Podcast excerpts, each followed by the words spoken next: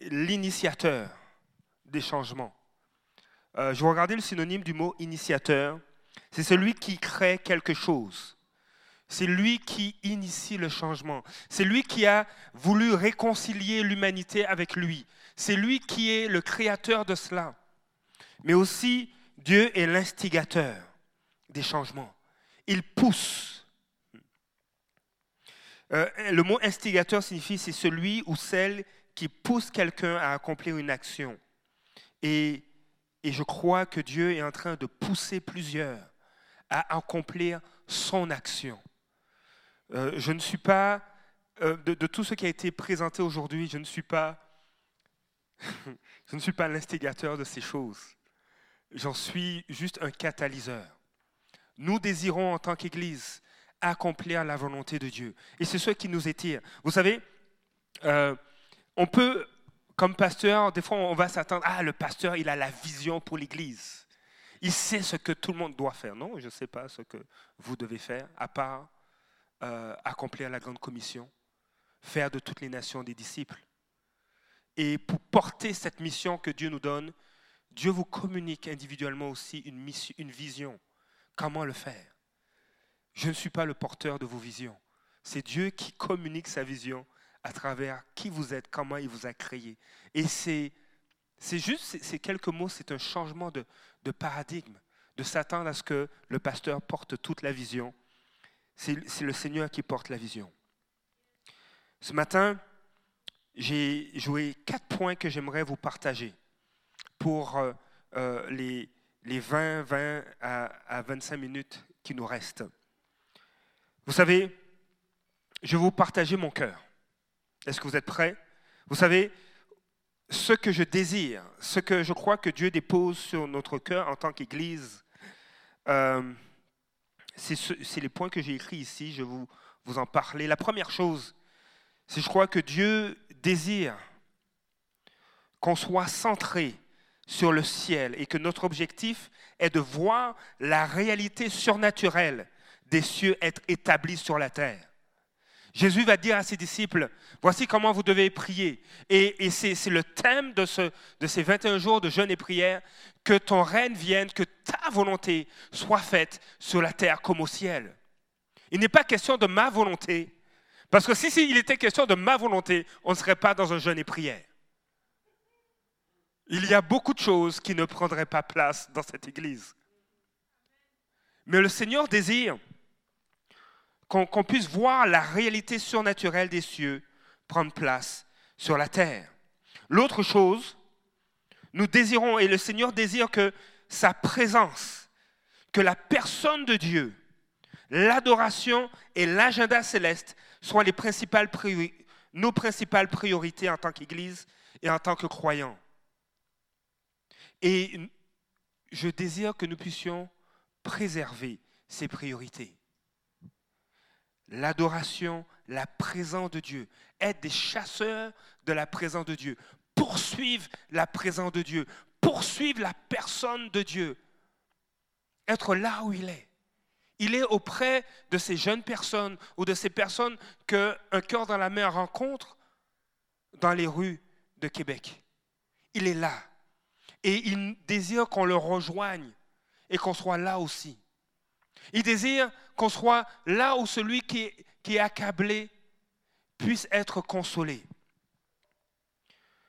Nous désirons en tant qu'Église aussi découvrir les hauteurs et les profondeurs de l'évangile de Jésus-Christ. Vous savez, cet évangile ne se résume pas à des mots écrits sur, sur les pages de la Bible, mais c'est une réalité qui doit être déployée dans la vie de chaque croyant. Déployée les réalités de l'évangile de Jésus-Christ. Que ce soit déployé dans ta vie, dans ton quotidien. C'est ton demain matin qui intéresse Dieu. C'est ton mercredi après-midi qui intéresse Dieu. C'est le vendredi soir aussi qui intéresse Dieu. C'est ta fin de semaine. Et nous voulons voir déployer l'évangile dans toutes les sphères de nos vies. Nous voulons voir l'évangile être mis à l'œuvre. Ce que je désire, ce que nous désirons en tant qu'Église, c'est être centré sur la parole écrite de Dieu car elle est la source de la vie, de la vérité sur la terre, mais aussi mener un style de vie surnaturel. Vous savez, on, entend souvent dire euh, les, euh, les, Écritures, la loi tue. Elle montre qu'on est, qu'on est pécheur. Mais l'esprit de vie amène la parole de Dieu et la rend vivante en nous pour nous transformer. Et c'est pourquoi nous voulons faire de la parole de Dieu notre priorité, notre centre, mais aussi avoir un style de vie qui est conforme à la réalité du royaume des cieux. Vive le surnaturel. Vous savez, euh,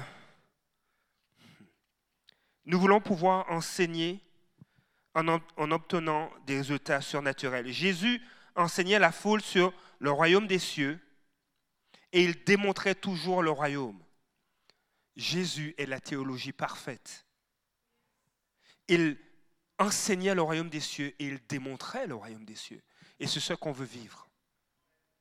Nous voulons vivre aussi euh, et nous voulons désirer garder notre attention sur le ciel et sur les gens afin d'amener la culture du royaume des cieux, le, que, ta volonté soit faite sur la terre comme au ciel, ce, ce entre guillemets, que ta volonté soit faite sur la terre comme au ciel. Nous voulons l'emmener dans la vie quotidienne de chaque croyant. Que ce soit ta réalité. Nous voulons amener la présence nourricière de Dieu. En tant que pasteur, cette dimension, euh, être tourné vers les gens est importante pour moi. Mais être tourné, tourné vers les, gens et garder mon attention loin du, loin du ciel ne va amener aucune transformation dans les vies. Je veux garder mon attention sur le ciel, sur ce que Dieu dit. Et je veux en même temps amener les gens à connaître la culture du royaume des cieux. Qu'est-ce que Dieu dit sur toi? En ce moment, euh, je, le partage à plusieurs leaders. Il y a cette dimension où je, suis en train de, passer d'un paradigme de propriétaire sur Terre, propriétaire d'une voiture, propriétaire d'une maison, de propriétaire à intendant. C'est deux choses différentes. Si je deviens intendant, c'est que les choses sur terre ne m'appartiennent pas. Elles appartiennent à Dieu. Et ce changement de paradigme est très lourd de conséquences. Dieu va te mettre à cœur de, de prêter ta voiture, de laisser ta maison à quelqu'un, de changer d'emploi pour un salaire moindre. Père, qu'est-ce que tu es en train de faire? Est-ce que ça, c'est une promotion? Mais pour le royaume des cieux, pour le cœur de Dieu, c'est une promotion parce que tu es en train d'obéir à Dieu. Nous désirons toucher les non-croyants et équiper les saints à faire de même. Je vais, je vais vous lire un passage d'un livre parce que je crois que nous devons nous rappeler que le but de l'Église est que le royaume des cieux envahisse la terre et non pas que les perdus envahissent l'Église. Aïe, je répète. Le but de l'Église, c'est que le royaume des cieux envahisse la terre et non pas que les perdus envahissent l'Église. Nous sommes loin de Dieu, il n'y a aucun problème, le Seigneur n'est pas stressé par ça. Mais quand cette personne qui est loin de Dieu fait une rencontre avec, avec Dieu, c'est le ciel qui s'établit dans sa vie. C'est le royaume des cieux qui vient sur terre. Et nous voulons voir le royaume des cieux envahir la terre. Nous sommes dans notre troisième semaine de, jeûne et prière. Et j'aimerais vous lire, euh, afin que vous sachiez que je, ne suis pas l'auteur de cela, mais cette pensée qui est écrite dans, un livre que je, suis en train, que, je suis en train de relire, je pense, euh, reflète une réalité que Dieu veut voir prendre place dans l'Église. Qu'en est-il des perdus? Les évangélistes forment l'embout de l'auto-noir qui garantit que le flot des cieux, découlant des apôtres, à travers des prophètes, des enseignants et des pasteurs, atteignent la cible qu'ils visaient, à savoir ceux qui sont retenus dans les ténèbres. Dieu a un ordre, Dieu a une structure, une organisation, une façon de fonctionner. Et Dieu veut qu'on embrasse sa, façon de fonctionner. Dans ce texte, il est parlé d'un entonnoir. Au fait, il y a comme une autoroute qui part du ciel et qui vient sur terre. Et Dieu a décidé de rendre l'humanité, rendre les hommes partenaires de ce qu'il veut faire sur terre. Et il va susciter des hommes et des femmes avec des onctions, des mandats différents, afin de voir le royaume des cieux s'établir dans les vies des personnes. Et les évangélistes, ceux qui semblent juste rêver que la planète entière soit à Jésus-Christ. Ils ne, font que manger ça au petit déjeuner, au dîner, au souper, à la collation avant de dormir. Ils ne pensent qu'aux âmes qui sont loin du Seigneur. ils pleurent. Et cela n'est pas un, euphémisme. Ils pleurent pour les âmes. Les évangélistes forment le bout de l'entonnoir, comme le, bout de l'autoroute, qui garantit que le flot des cieux, découlant des apôtres, au travers des prophètes, des enseignants et des pasteurs, atteint la cible qu'il visait, que Dieu visait, à savoir ceux qui sont retenus dans les ténèbres. L'onction de l'évangéliste lui donne de se concentrer sur les âmes de ceux qui ne connaissent pas encore Jésus et qui représentent son principal souci et la source de sa motivation dans le, ministère. En réalité, la fonction des autres onctions est aussi vaine que le ministère de l'Église, euh, est aussi vaine si le ministère de l'Église n'est pas d'atteindre ceux qui ne connaissent pas encore le Seigneur. Peut-être est-ce cette conviction qui, assez bizarrement, donne aux évangélistes d'être des chrétiens ayant l'air d'être en colère contre les chrétiens. Est-ce que vous connaissez, je suis sûr que vous connaissez au moins une personne qui semble être en colère contre les autres chrétiens.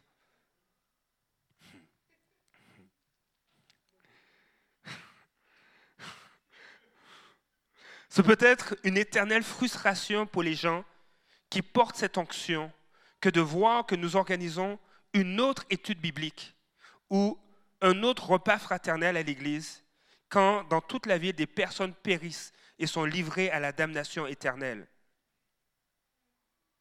Cela n'a tout simplement aucun sens à leurs yeux. Néanmoins, nous faisons tous partie de la même équipe. Et je veux ramener cette pensée-là. Nous faisons tous partie de la même équipe. Être frustrés les uns par rapport aux autres ne nous aide pas à suivre le courant ensemble, à suivre ce que Dieu veut faire. Quelle est donc alors la solution? Je crois qu'il est temps pour que le ministère d'évangéliste, ou ceux qui portent cette onction d'évangéliste, qui touche à la fois les non-croyants et équipe aussi les saints. Parce que ceux qui portent cette onction, ceux qui portent cette onction d'évangéliste, qui n'ont leur cœur bas pour les âmes qui sont perdues, leur mandat est ciblé, est orienté vers ceux qui ne connaissent pas le Seigneur mais elle est aussi, leur mandat est aussi orienté vers, vers l'Église, vers ceux qui connaissent le Seigneur, vers les saints. Et ce mandat qui est tourné vers les saints, c'est, c'est pour les équiper. Pour les équiper à faire la même chose, soit intégrés plus profondément dans les objectifs plus larges du ministère apostolique. L'évangéliste, ceux qui portent cette onction, ceux qui ne voient que les âmes, ils vont à l'épicerie et ils veulent partager l'évangile. Ils sont axés sur les non-croyants, mais ils sont aussi axés sur l'Église. Je dis, je veux t'équiper. Je veux t'équiper à ce que tu fasses la même chose que moi. Que tu puisses prier pour les malades et qu'ils soient guéris. Et que tu partages à travers cette guérison, ce miracle, l'amour de Dieu. Que tu sois aussi comme moi, que tu ailles dans la rue et que tu offres du café. Vous savez, ce matin, on, me partageait à nouveau cette pensée. Un cœur dans la main n'achète pas des vêtements que les gens ne porteraient pas eux-mêmes.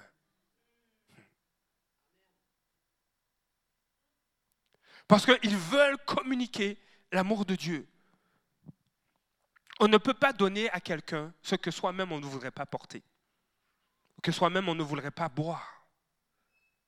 Alors, ça témoigne de ce cœur qui veut honorer ceux qui ne connaissent pas le Seigneur et à travers ça leur apporter l'Évangile.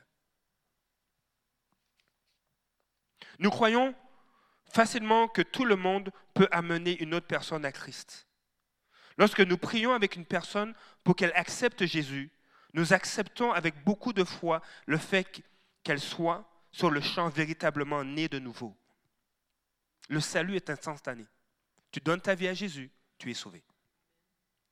La grande majorité des chrétiens des églises aujourd'hui tient cela pour vrai.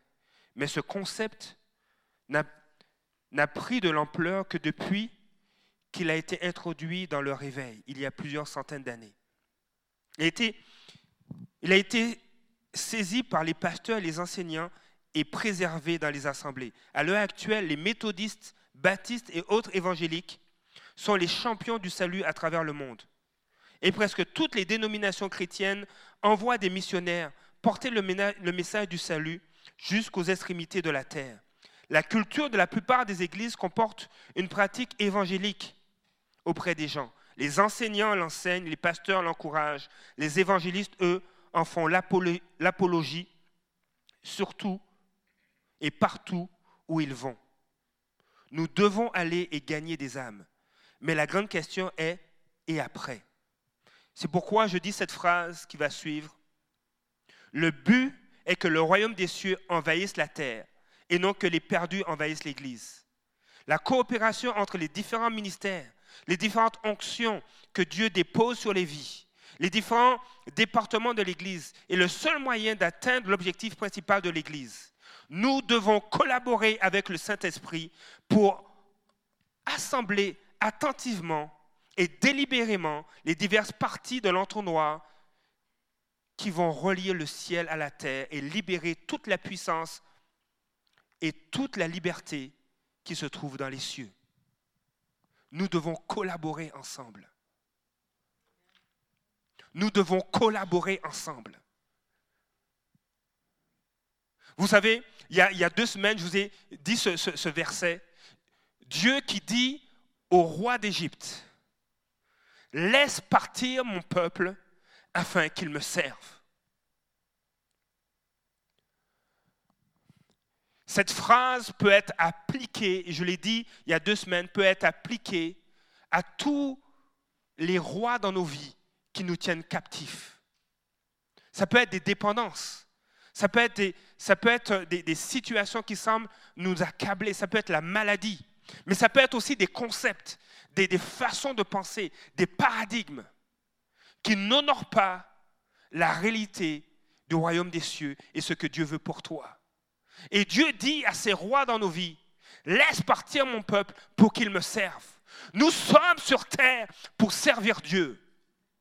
Nous sommes sur terre pour être aimés par Dieu et pour le servir. Nous sommes sur terre non pas comme des propriétaires, mais comme des intendants de l'onction, des dons que Dieu nous a donnés. Et nous devons le réaliser. La pensée que je voudrais vous partager pour les dix minutes qui me restent, c'est que Dieu souffle des quatre vents.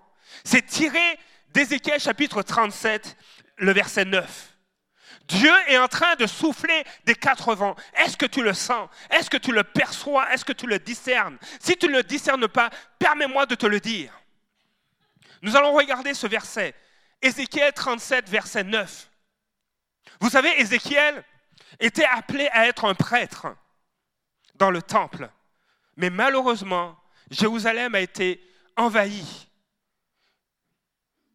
par l'empire babylonien. Et il s'est retrouvé déporté à Babylone.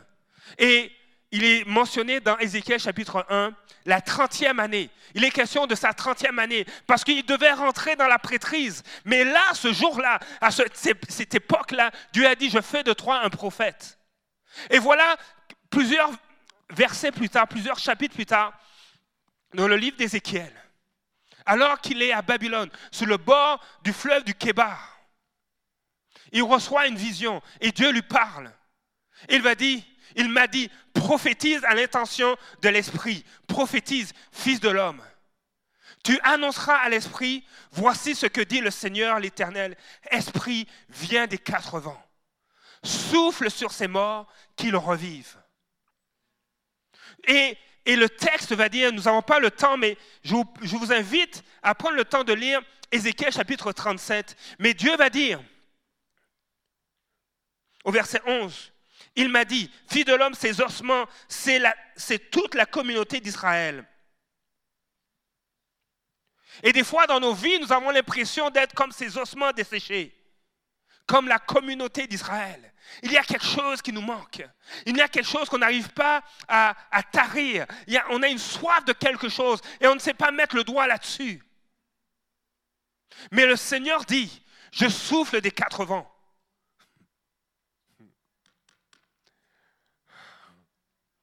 Je souffle des quatre vents. Voici ce que dit le Seigneur. Esprit, vient des quatre vents, souffle sur ces morts et qu'ils revivent. S'il y a des choses dans ta vie qui sont mortes, Dieu va les amener à revivre. S'il y a des domaines dans ta vie où tu sens que tu es assoiffé, mais tu n'arrives pas à trouver ce qu'il faut pour te désaltérer, Dieu souffle sur ta vie et tu seras désaltéré. Il y a quatre vents, il y a quatre vents qui soufflent sur cette ville, sur cette église, sur ta vie. Et ce matin, je vais prendre quelques minutes pour t'en parler. Moi, je suis le premier à subir ces quatre vents. Hmm.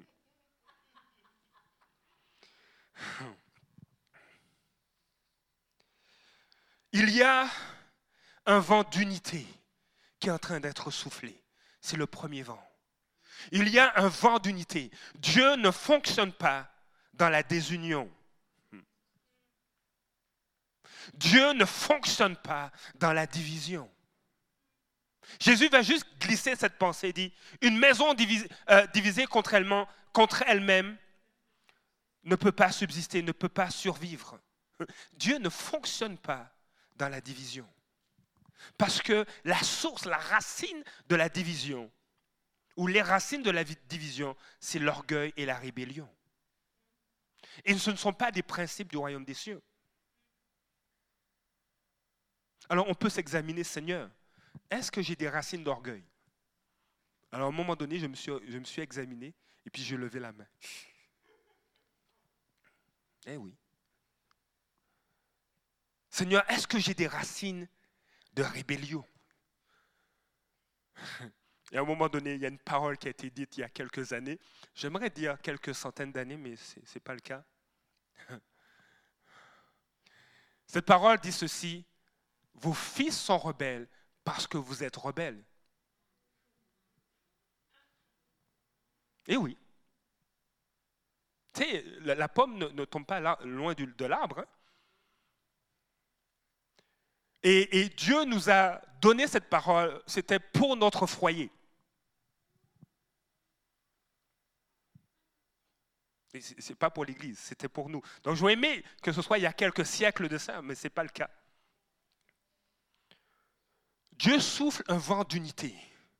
Est-ce que tu vas te laisser emporter par ce vent pour marcher dans l'unité? Pour te laisser l'orgueil et la rébellion être déracinés de ton cœur? Parce que Dieu fonctionne dans l'unité. Alors, si quelqu'un marche dans la rébellion, si quelqu'un marche dans la division, il ne marche pas avec Dieu. Parce que ce n'est pas un principe du royaume des cieux. Là où il y a la division, là où il y a de la rébellion, Dieu n'est pas là. Alors c'est pourquoi, à un moment donné, il dit, Seigneur, est-ce qu'il y a de l'orgueil dans mon cœur? Et puis j'ai dû lever la main. Est-ce qu'il y a de la rébellion dans mon cœur? J'ai dû lever la main je dis, Père, ôte ces choses de mon cœur. Et je n'ai pas aimé cette parole.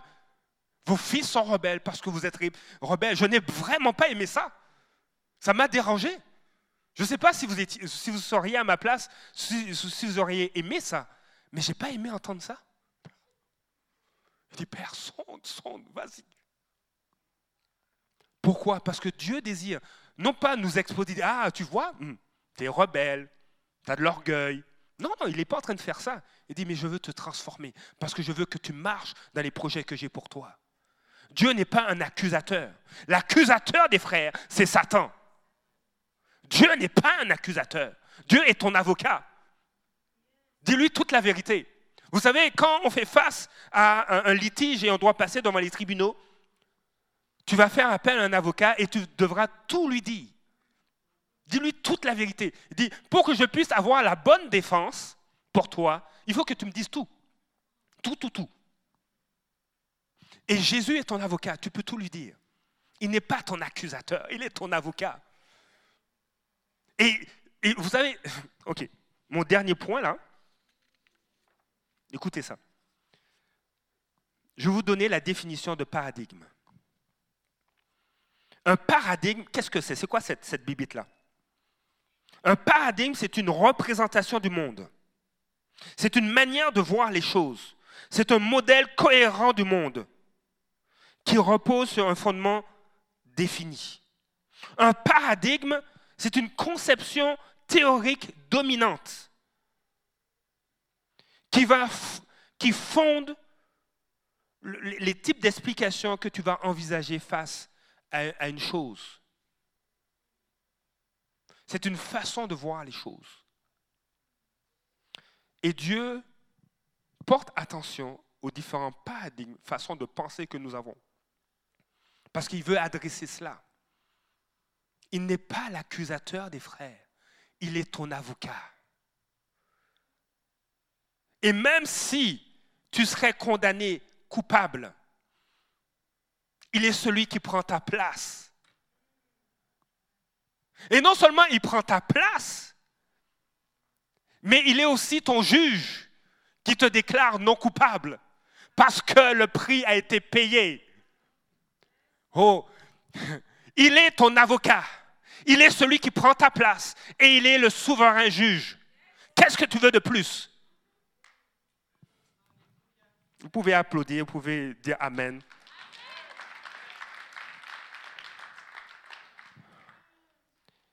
Il y a un vent d'unité qui souffle. Vous savez, je prends pour, exemple ou pour référence le texte dans Luc chapitre 6, les versets 12 à 19. Il y a un vent d'unité qui souffle. Jésus est allé prier. Nous sommes dans un temps de jeûne et prière. Et Jésus est allé prier. Et moi, je m'efforce aussi d'aller prier. Mais il y a des moments, je dors la, nuit. Mais des fois, ces, derniers jours, Dieu me lève vers, vers 3, 3 heures, 3 heures et demie. 4 heures du matin.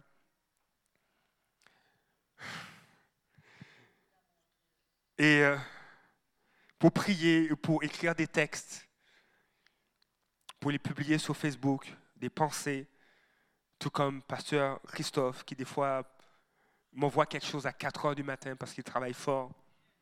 Hmm. Il dort pas. Luc chapitre 6, à cette époque-là, Jésus se retira sur la montagne pour prier et il passa toute la nuit à prier. Quand le jour fut levé, il appela ses disciples. Il en choisit parmi eux douze auxquels il donna le nom d'apôtres. Simon, qu'il appela aussi Pierre, André, son frère, Jacques, Jean, Philippe, Barthélemy, Matthieu, Thomas, Jacques, fils d'Alphée, Simon, appelé le Zélote, Jude, fils de Jacques, Judas l'Iscariote, celui qui devait, celui qui devint un traître. Verset 17. Il descendit avec eux et s'arrêta sur un plateau où se trouvait une foule de ses disciples et une multitude de personnes de toute la Judée, de Jérusalem, du littoral de Tyr et de Sidon. Il y a une foule, il y a les nations à Québec. Et Dieu, comme Jésus, Dieu nous, pousse à prier parce qu'il veut nous amener à être unis. Les douze disciples, les douze apôtres représentent les douze tribus. Et, on voit dans le livre de l'Apocalypse que, que, la nouvelle Jérusalem porte ces noms-là. Il y a la présence, il y a une, unité, une, unité que Dieu est en train de faire et nous montre à travers les Écritures. Jésus nous montre qu'il est en train d'unir, d'unir Israël afin d'accomplir ce pourquoi Dieu a appelé le peuple d'Israël sur terre à être des témoins, à représenter et à servir Dieu. Et nous, en tant qu'Église, nous avons ce même mandat de représenter Christ, de le servir. Ton appel est de servir Christ. Ton appel est de servir Dieu. Et il t'appelle à joindre ces croyants qui se lèvent à travers la planète, à travers cette province pour le servir. Tu es appelé à le servir. Au travail, tu es appelé à le servir. Comme notre sœur Marceline, comme plusieurs sœurs qui me partagent ce que Dieu fait dans leur travail. Ils t'appellent à le servir, même lorsque tu travailles, même lorsque des employés veulent tricher, mentir. Toi, tu te tiens comme une lumière pour apporter l'évangile, pour apporter la liberté aux captifs. Dieu te demande de te lever et de le servir. Il est temps d'être uni avec ce que Dieu veut faire et je reprends mon souffle. Il y a un, vent d'unité. Mais il y a aussi un vent d'intercession. Il y a un vent d'intercession. Dans Luc chapitre 13, verset 34, Jérusalem, Jérusalem, toi qui tues les prophètes et qui lapides ceux qui te sont envoyés. Combien de fois j'ai voulu rassembler. Voyez le désir d'unité que Dieu a. J'ai voulu rassembler tes enfants comme une poule rassemble sa couvée sous ses ailes, et vous ne l'avez pas voulu. C'est qui qui dit ça? C'est Jésus qui est en train de dire ça sur Jérusalem. Jérusalem, Jérusalem, toi qui tues les prophètes et qui lapides ceux qui te sont envoyés. Combien de fois j'ai voulu rassembler tes enfants? Vous imaginez? Jésus marche avec ses disciples. On va, prendre un exemple, rapidement. Jean Roch, viens, viens-t'en. Ok, encore. Denis, viens-t'en. Cécile, viens-t'en. Esther, viens. Et là, vous êtes, vous êtes, tu, vas faire comme si tu es Jésus. Vous marchez, vous allez juste faire un, un aller et un retour jusqu'ici. Et vous suivez Jean Roch. Et ils sont en train de marcher. Et ils reviennent. Et là, ils vont s'arrêter et, Jésus va dire, Jérusalem, Jérusalem, toi qui tues les prophètes et qui lapides ceux qui te sont envoyés, combien de fois j'ai voulu. Donc ce n'est pas la première fois. Combien de fois j'ai voulu. Combien de fois j'ai voulu. Répétez avec moi. Combien de fois j'ai voulu.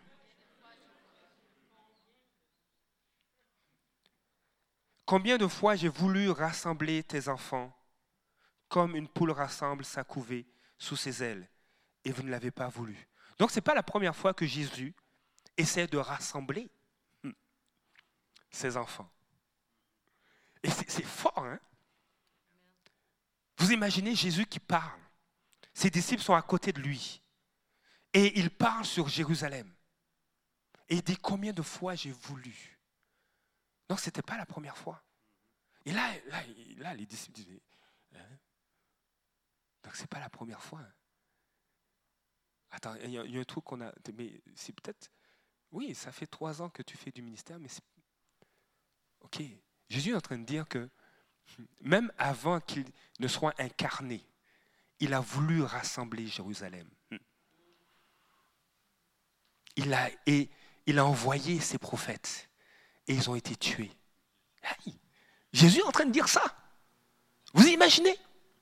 J'ai envoyé, j'ai envoyé mes prophètes. vous les avez tués. Et ceux que et vous avez lapidé ceux que j'ai envoyés. Et cette parole fait encore écho aujourd'hui. Peut-être que dans ta vie, Jésus a voulu envoyer le prophétique dans ta vie et tu ne l'as pas voulu. Il a envoyé ses serviteurs ou ses servantes juste te rappeler sa parole. Et c'est comme tu as été réfractaire, mal à l'aise. Il y a eu un malaise. Non, non, je ne veux pas. Et, le fait de refuser, c'est comme si tu es en train de tuer la parole que Dieu veut t'adresser. Mais aujourd'hui encore, aujourd'hui encore, il cherche à te rassembler avec son cœur. Que tu formes un avec ce qu'il désire pour toi. Il cherche à rassembler l'Église afin qu'elle accomplisse ce pourquoi elle est sur terre. Vous savez, il y, a de très beaux textes qui illustrent des réalités spirituelles. Le peuple d'Israël qui rentre à Canaan, c'est la terre promise. Ce n'est pas le paradis, hein, parce qu'il y avait des géants à abattre. Et puis il y a, comme, Caleb qui est prêt. Il, va même rappeler, et là maintenant, Jean-Roch devient, Josué. Il va rappeler à, à Josué, hé, tu te souviens? Oui, j'ai plus de 80 ans, mais tu, te souviens, Dieu m'a promis cette montagne où il y a des géants. Ce n'est pas le paradis. Parce qu'il y, a des géants. Je suis prêt à conquérir cette montagne. Est-ce que je peux la prendre? Parce que c'est mon héritage. Quel est ton héritage? Sur terre, on a un héritage à conquérir. Il y a des vies que Dieu veut voir guérir, restaurer. Et c'est uniquement par toi. Moi, je ne peux pas travailler dans un ministère. Je ne peux pas travailler avec un gestionnaire qui est directement euh, fait affaire avec des sous-ministres. Je n'ai pas cet accès-là. Mais notre sœur a cet accès pour apporter la bénédiction de Dieu là où elle travaille. Tu as accès à des endroits que moi, je n'ai pas accès. Vous pouvez aller vous asseoir. Merci. Tu as accès à des endroits que moi, je, n'ai pas pu avoir accès. Moi, j'ai travaillé pour le gouvernement à un moment donné, mais c'était en santé animale. Et je, côtoyais des gens auxquels tu n'avais pas accès. Là où tu es, tu es la lumière du monde et le sel de la terre. Et il y a ce, ce vent d'intercession. Jésus qui est en train de prier, de parler à Jérusalem. Et Jésus va même intercéder pour toi. Dans Jean chapitre 17, je vais juste lire quelques versets. Verset 20. Je ne prie pas pour eux seulement, mais encore pour ceux qui croiront en moi à travers leurs paroles. Ça signifie que Jésus a prié pour toi. Parce qu'on a cru en Jésus à travers leurs paroles. Donc Jésus a prié pour toi. Et l'apôtre Paul va dire, priez pour moi. Priez aussi pour moi, afin que je puisse annoncer l'évangile. Dans Colossiens chapitre 4, et euh, je vais, essayer de rapidement trouver ce verset. Colossiens chapitre 4, versets 3 et 4. Priez en même temps pour nous, afin que Dieu nous ouvre une porte pour la parole, en sorte que je puisse annoncer le mystère de Christ, pour lequel je suis dans les chaînes, et le faire connaître comme je dois en parler. Et le faire connaître comme je dois en parler. Il y a un vent d'intercession. Même Paul demande aux chrétiens de couleur de prier pour lui, intercéder, afin que l'évangile euh, soit annoncé comme il se doit. Nous devons rentrer et, être portés par ce vent d'intercession. Cette ville a besoin d'entendre l'évangile. Vous savez, il y a une autre traduction de et le faire connaître comme je dois en parler c'est rendre, rendre manifeste. Rendre Jésus manifeste quand on parle de lui. Rendre la parole, rendre Jésus manifeste, rendre la parole manifeste quand on en parle. Vivante, elle se manifeste, elle prend place. Lorsque Jésus annonçait, et je l'ai dit, lorsqu'il annonçait le royaume des cieux, il y avait une démonstration aussi du royaume des cieux. Et c'est là que Dieu veut t'emmener. Il y a un vent de partage de l'amour du Père. Et je vais juste donner les références pour terminer. Jean 8, versets 10 à 12. Il y a un vent de partage de l'amour du Père. Vous savez, c'est l'histoire de cette femme qu'on voulait lapider. On a emmené une femme adultère et, les gens voulaient la lapider. Il dit parce que la loi de Moïse nous dit qu'il faut la lapider. On l'a trouvé en flagrant euh, délit d'adultère. C'est terrible. Mais le, mari, le, gars aussi qui faisait l'adultère, il avait des problèmes. Mais là, on, ne lui a rien dit. Et cette femme devait être lapidée. Il dit Jésus, qu'est-ce qu'on fait? Est-ce que tu te conformes à la loi? Qu'est-ce qu'on fait? Et Jésus va dire que celui qui est sans péché lui jette la première pierre. Et tout le monde est parti. Combien de pierres a-t-on déjà lancées à des gens? On est dans, un, dans, une société qui se dit libérale, euh, euh, compréhensive, mais combien de pierres dans le secret on lance aux gens? Et le verset 10 va dire, alors Jésus se dressa, se redressa, et, voyant, ne voyant plus qu'elle, il lui dit, Femme, où sont ceux qui t'accusaient? Personne ne t'a donc condamné? Verset 11, elle répondit, Personne, Seigneur. Jésus lui dit, Moi non plus, je ne te condamne pas. Moi non plus, je ne te condamne pas. Vas-y et désormais ne pêche plus. Et le verset 12 est très important. Vas-y et ne pêche plus. Il y a le pardon, il y a la grâce. Dieu ne te condamne pas, il n'est pas un accusateur. Il y a le pardon, il y a la grâce qui se manifeste. Il y a un appel à se relever, à continuer, mais à ne plus pécher. Et le verset 12 est très important. Il dit ceci, Jésus leur parla de nouveau et dit, il dit, je suis la lumière du monde. Celui qui me suit ne marchera pas dans les ténèbres, mais il aura au contraire la lumière de la vie. J'invite l'équipe de louange, s'il vous plaît, à me rejoindre. on va aller très pratico-pratique. La nuit, euh, chez nous, à, l'étage, euh, les portes sont fermées. Et puis si tu vas aller au petit coin, il faut que tu fasses la lumière. Parce qu'il n'y a, a, a rien, tu ne vois rien. Alors, si tu ne veux pas cogner ton petit orteil, il faut que tu fasses la lumière quelque part. Et tu fais la lumière, puis tu rentres dans la salle de bain. Sans lumière, tu c'est sûr, tu vas te cogner quelque chose. Sans la lumière de Christ, c'est sûr qu'on va manquer le but. On va se cogner quelque chose. Le péché, dans la, pensée hébraïque, c'est rater le but rater la cible.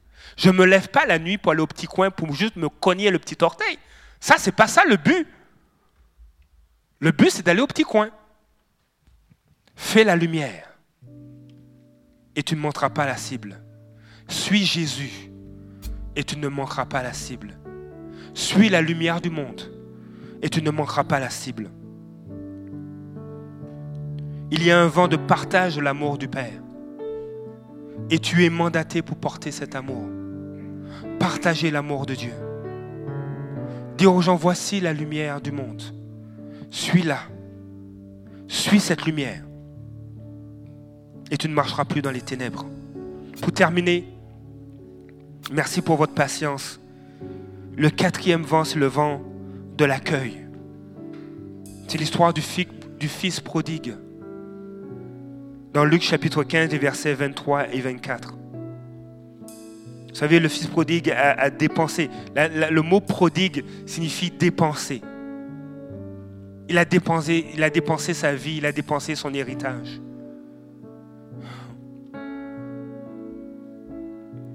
Mais il y a un vent qui souffle. C'est le vent de l'accueil. Qui accueille les fils et les filles prodigues.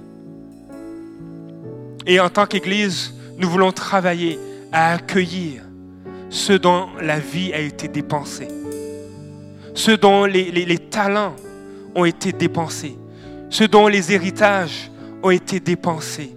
Ta vie a été dépensée, mais le Seigneur t'accueille. Et Dieu désire qu'on manifeste ce cœur-là. C'est pourquoi nous avons pris le temps de parler ce matin du parcours alpha parce que nous voulons accueillir ceux qui ont des vies qui ont été dépensées. Ce matin, nous vous avons, parlé d'un temps pour toi, ce souper qui est organisé pour les jeunes filles de 16 à 30 ans. Parce que nous voulons accueillir celles dont la vie a été dépensée. Imaginez ce que, ce que le Père est en train de dire à son Fils et à ses serviteurs. Amenez le veau qu'on a engraissé et tuez-le. Mangeons et réjouissons-nous.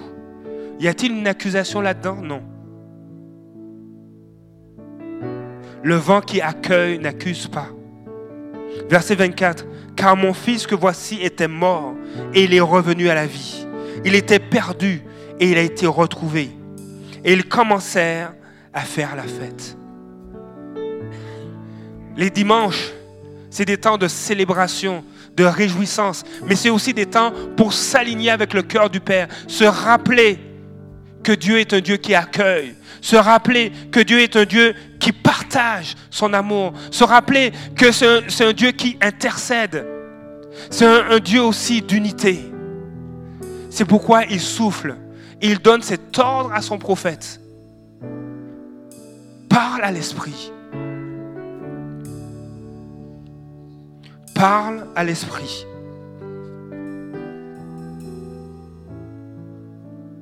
Viens des quatre vents, souffle sur ces morts et qu'ils revivent. Il y a un vent que Dieu souffle sur nos vies. C'est le vent de l'unité.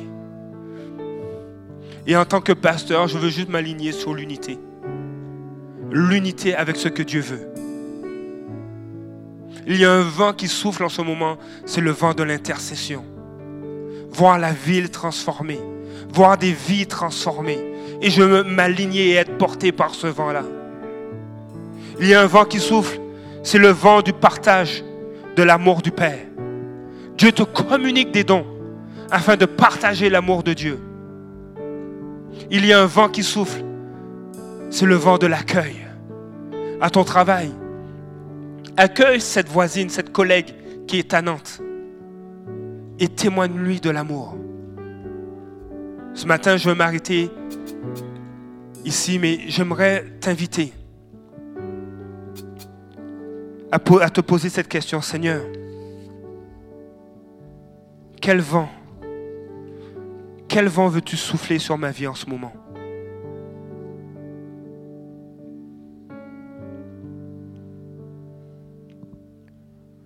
Quel paradigme veux-tu changer dans ma vie?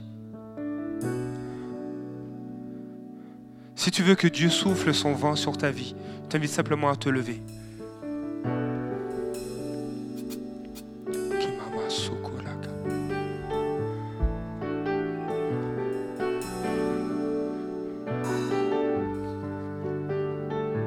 Non seulement Dieu veut ressusciter, ramener à la vie ce qui est mort, mais il souffle sur ta vie.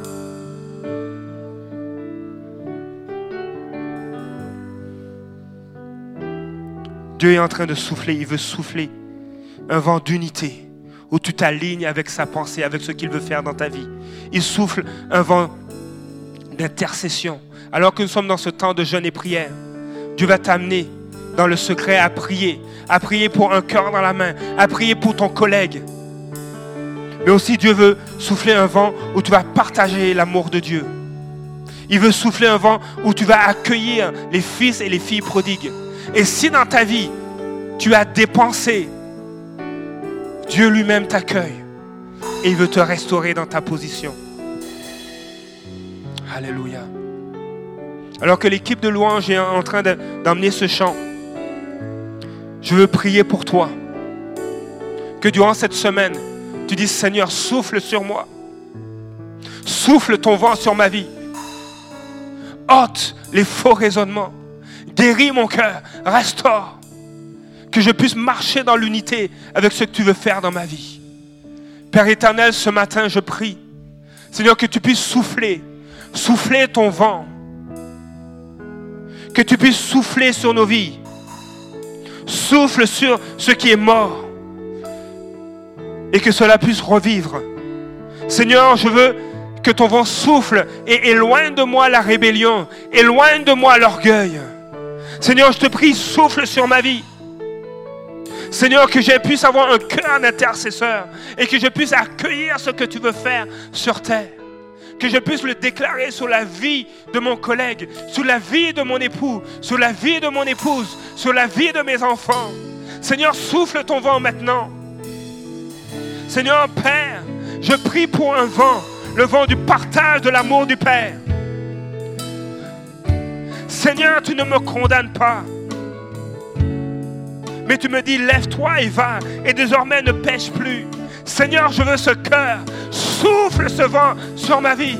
Je veux porter l'amour du Père. Je veux porter cet amour. Seigneur, souffle sur ma vie. Souffle, Père. Seigneur, ce vent d'accueil. Seigneur, parce que tu m'accueilles dans tes bras.